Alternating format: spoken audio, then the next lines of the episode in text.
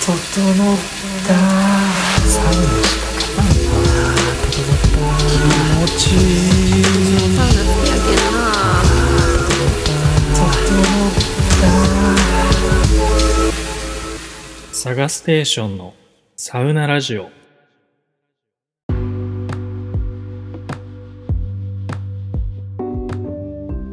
どうも。探せです。皆さん今日も整ってますか？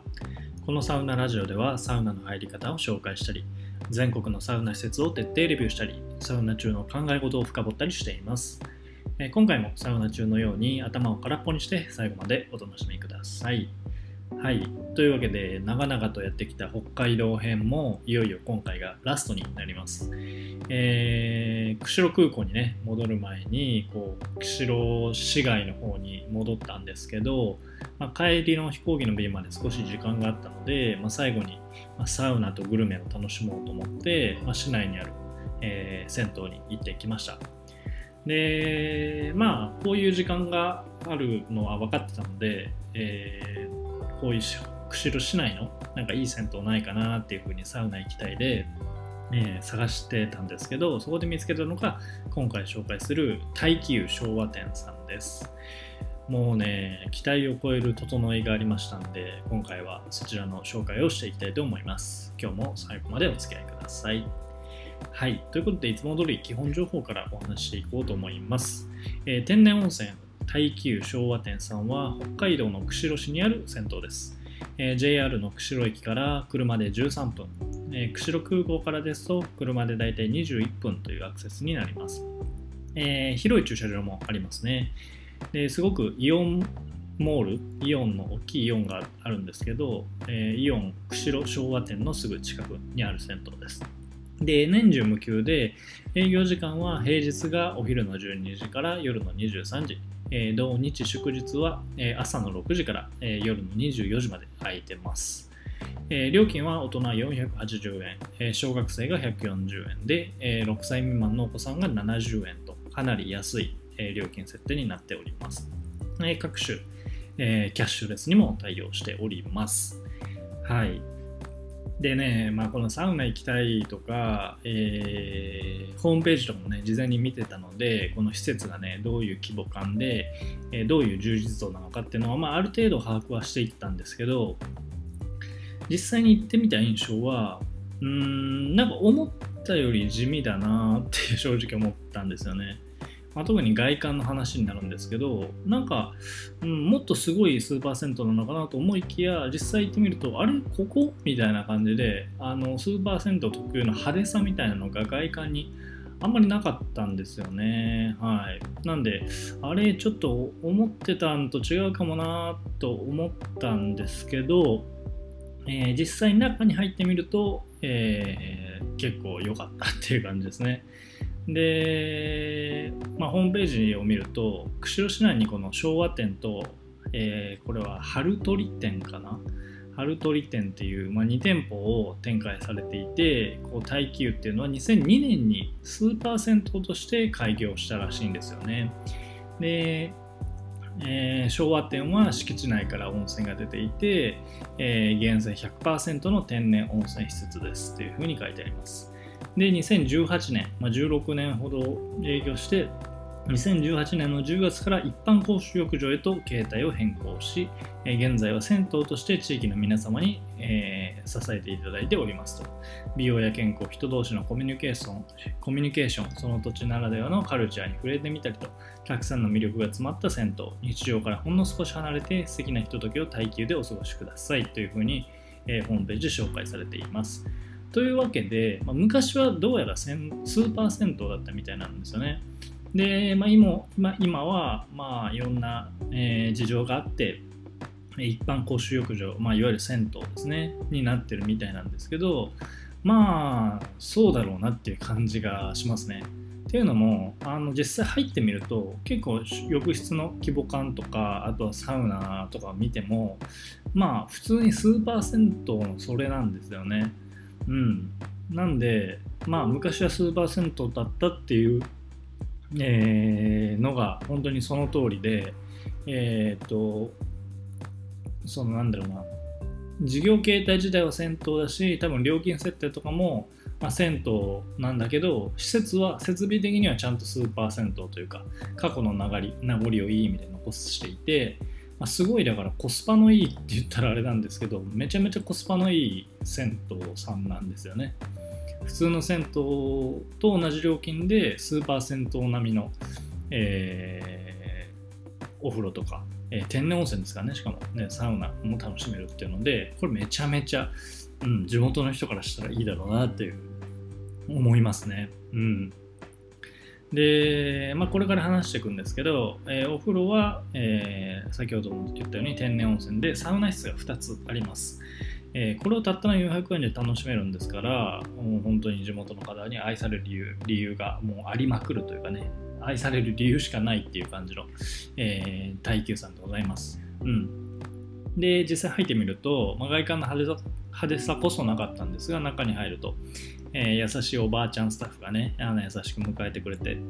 え、サウナグッズもすごく充実していましたね。もう地元の銭湯とは思えないほど、もうサウナ思いというか、あのー、そういう側面がね、ロビーだけ見てもすごく伝わってきましたね。で、浴室に入って大浴場には、えー、源泉100%の、えー、お風呂と日替わりで香りをお楽しみいただけるジェットバス、えー、と、あと合計38台の洗い場を完備しております。はい。これを聞いただけでも、いかにこの銭湯じゃない スーパー銭湯並みの設備なのかっていうのはこれだけで分かってもらえると思うんですけど、はい。でちなみに温泉は塩化物泉という塩分を多く含む、え、温泉の泉質らしいです。はい。えー、泉質名からも分かる通り塩分濃度が高くて飲むと少し塩辛いのが特徴だそうです。はい、ちなみにですね、この浴室、すごい広い浴室だったんですけど、これ2階へと続く階段があったんですよね。えー、実際はこう、ロープがかけられてて入れないようになってたんですけど、あれはもしかしたらスーパー銭湯時代の名残があったのか、まあ、実はね、えー、僕が行った時にやってなかっただけで、実は2階も営業今もされてるのか、ちょっと僕には分かんなかったんですけど、もし、えー、地元の方、北海道の方でご存知の方がいらっしゃったら、ぜひコメントで教えてください。はい、だからうわめっちゃ2階あるやん超広いやんと思ったんですけど僕が行った時は残念ながら入れませんでしたうん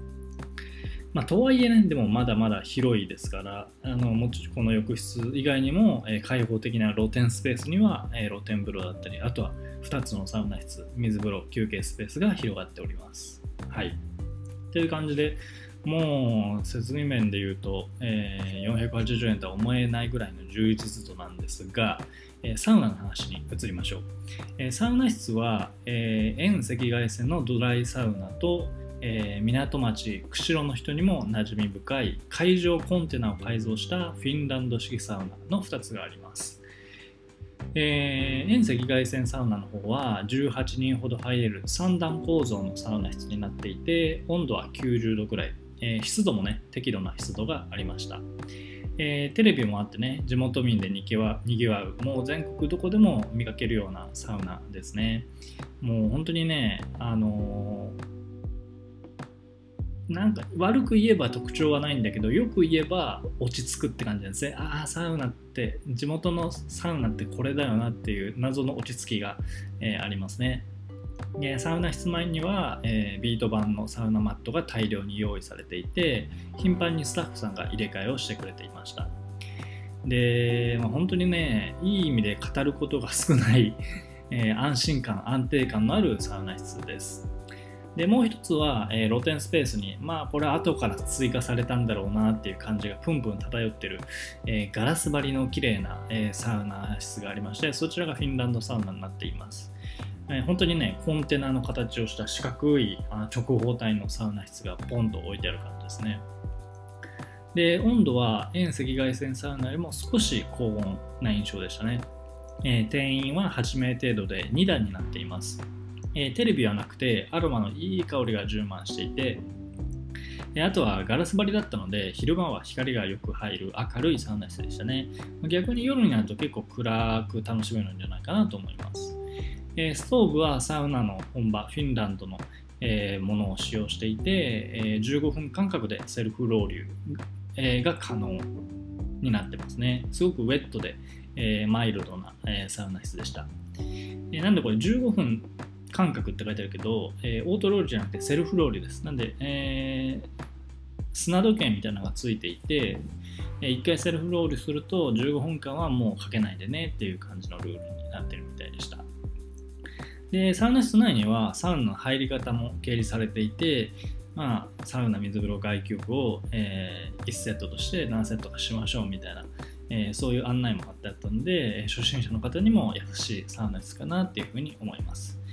まあ、これらのね、2つのサウナ室、まあ、特徴の異なるサウナ室なんですけど、それぞれ違った良さを持っていて、まあ、皆さんね、あの他のサウナーの方を見ていると、まあ、どこっちか片方をリピートするというよりは、両方交互に楽しんでる、え方がすごく多くて、あどっちもね、いい良さがある、違った良さがあるサウナなんだろうなと思いましたし、えー、僕自身もね、どっちも捨てがたいサウナだなっていうふうに思いましたね。うんただね、やっぱりね、改めて480円で入れる、えー、クオリティではないですね。あのフィンランドサウナの方も相当おしゃれで、あサウナ重いやなっていうサウナやったんで、うん、普通にあの広い遠赤外線の、えー、ドライサウナがあるだけでも十分なんですが、それプラスね、フィンランドサウナまであるっていう。しかも全く違う楽しみができるサウナ室ということでやっぱりね、うん、釧路の方々羨ましすぎるっていう、あの、思いでした。はい。で続いて水風呂なんですけど水風呂は遠赤外線サウナなのですぐのところにあります。えー、広さとしては2、3人入れるぐらいの広さかな。深さは浅めの水風呂です。え温度は僕が入った時は16度ぐらいで個人的にはめちゃくちゃドストライクな温度でしたねしかもこちら地下水かけ流しなので肌触りもめちゃくちゃマイルドで気持ちよかったです、えー、僕は昼間に行ったんですけどこの気持ちいい水風呂に浸かりながらね北海道の日の優しい光をこう感じながら入ることによってもうまるでフィンランドにいるかのような、えー、錯覚にあざなっていざなってくれましたねめちゃくちゃ気持ちよかったですしこの厚めのサウナとの相性も本当に抜群でした改めて480円が恐ろしいですはいで、あと外気浴ですね。露天スペースには整い椅子がいくつか置いてありまして、空の下で休憩をすることができます。えー、露天にはね、お庭のような、えー、あれは何だろうな、縁側みたいなスペースがあるんですよ。うん、ちょっと想像しづらいと思うんですけどなんかね 露天スペースのその壁沿いのところにあのちょっとした縁側みたいな感じで座れる木の木造りの座れるところがあって、ね、そこに腰掛けて休憩をすることも一応できるような感じでしたでその辺はすごくあの木が生えてたりとか、えー、何て言うんだろうななんか庭園っぽいデザインの空間になっていて、まあ、割とそれはそれで気持ちよかったですねなんでまああの浴室内にもあの椅子がいくつかあったんで、えー、皆さん思い思いの場所で整ってるという感じでしたね。まあ、僕が行った時間帯のおかげなのか、結構ね、スーパー銭湯のあのノイジーな感じっていうのがほとんどなくてね、皆さんすごくマナーのいい方ばかりで、あのすごくね、気持ちよく、えー、そして、えー、気持ちを落ち着かせてサウナを楽しむことができました。これは風土の関係なのか、はたまた時間帯の問題なのか、まあ、もしかしたらね、夜になってくると、えー、ファミリー層とか、えー、若い方とかも増えて、もうちょっとノイジーになるのかもしれないですけど、僕が行った昼間はね、もう本当にベテランサウナばっかりっていう感じで、もう騒いでる人も一人もいなかったですし、皆さん本当にマナーが良くて、めちゃめちゃ気持ちよく整うことができましたね。うん、すごく平和な空間っていうあの感じでした。で僕は昼間行ったんですけどおそらくね夜行くと結構星が綺麗なんじゃないかなっていうふうに思います結構広い露天風呂で整いスペースもすごく空が開けたような場所だったので空を見上げながらね星空を見上げながら整うっていうのもすごい気持ちいいんじゃないかなっていうふうに思いますはい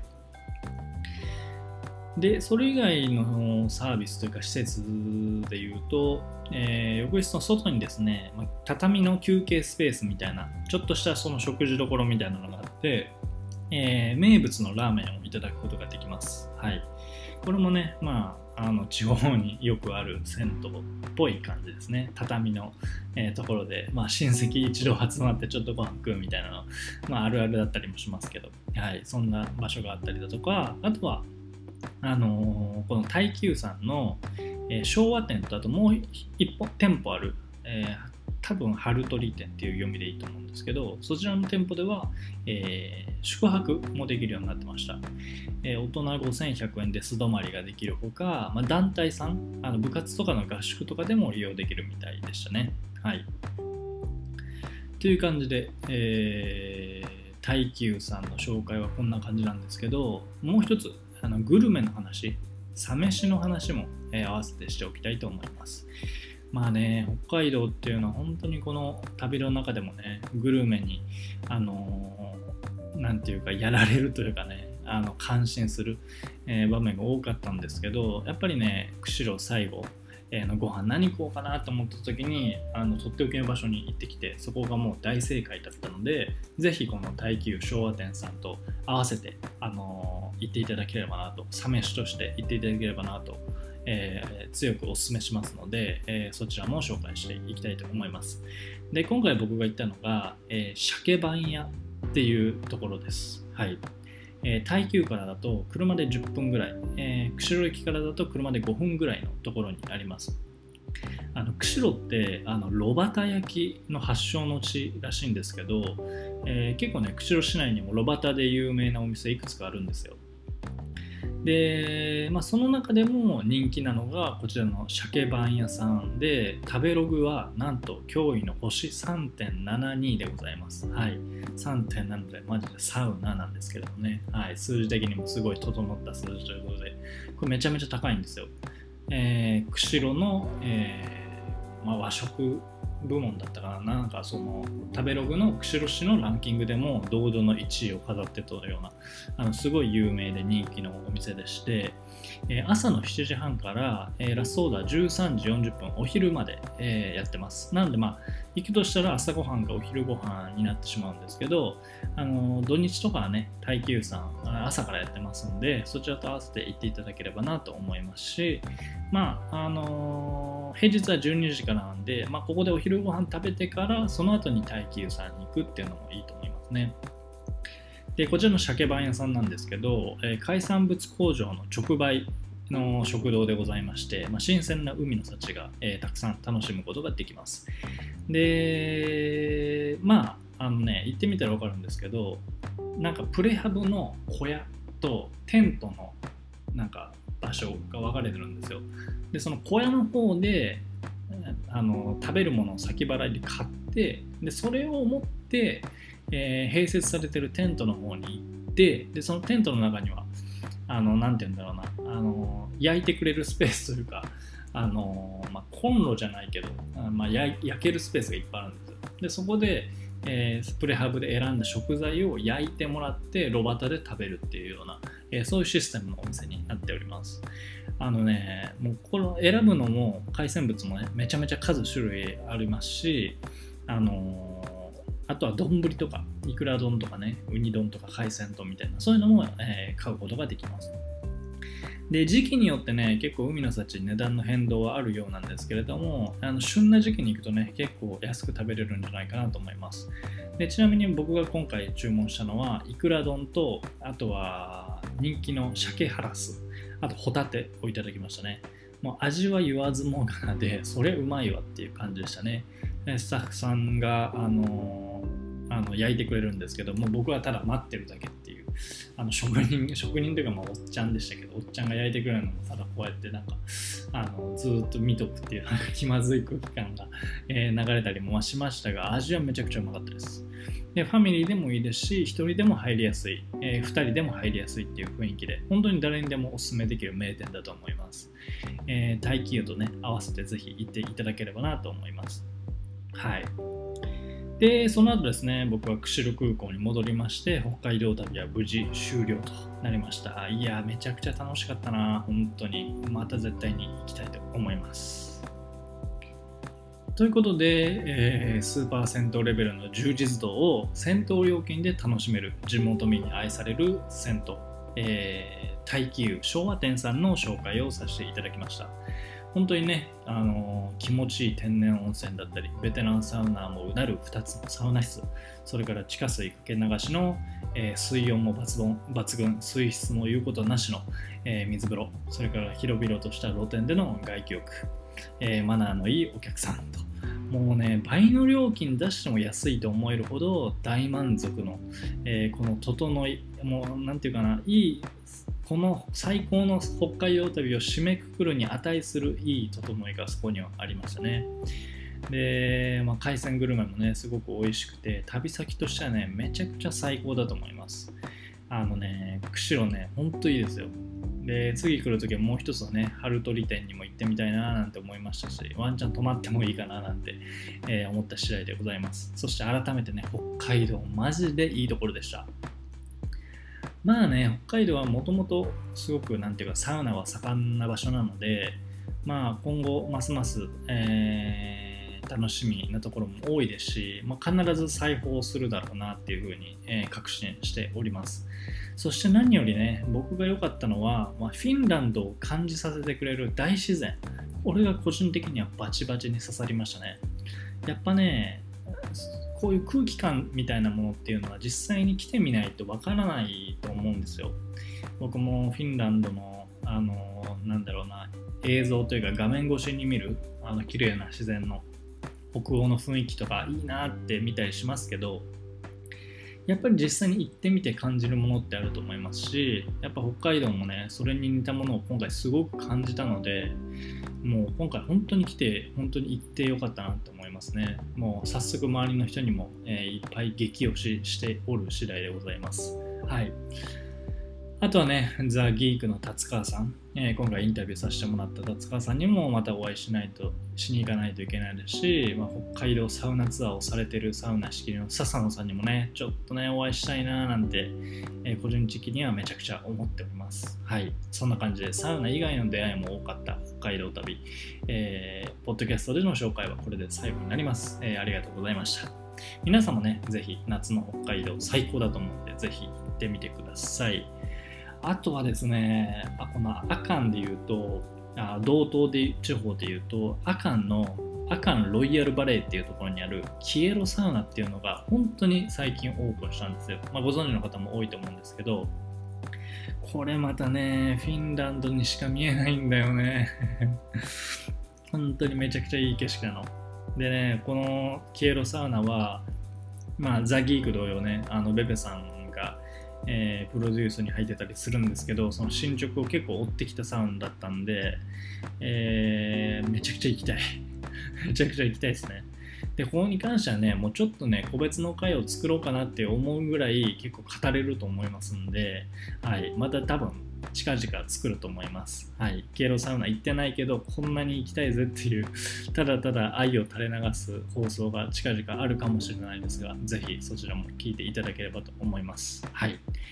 ということで今回は以上にしたいと思います。えー、私、探すですね、このサウナラジオにもえー、以外にも、え、SNS 等でサウナに関する発信、えー、サウナに関する発信をしております。え説明欄の方に、えー、もろもろのリンク貼っておきますので、ぜひ、このポッドキャストがいいなと思った方は、えそちらの方もチェックしていただければありがたいです。えあとですね、このサウナラジオに関する質問やコメントを募集しております。えー、っと、説明欄の方に、えー、Google フォームのリンクも貼ってありますし、えー、Spotify のアプリで聞かれている方は、えー、っと、エピソードの下の方にですね、えー、なんだろう、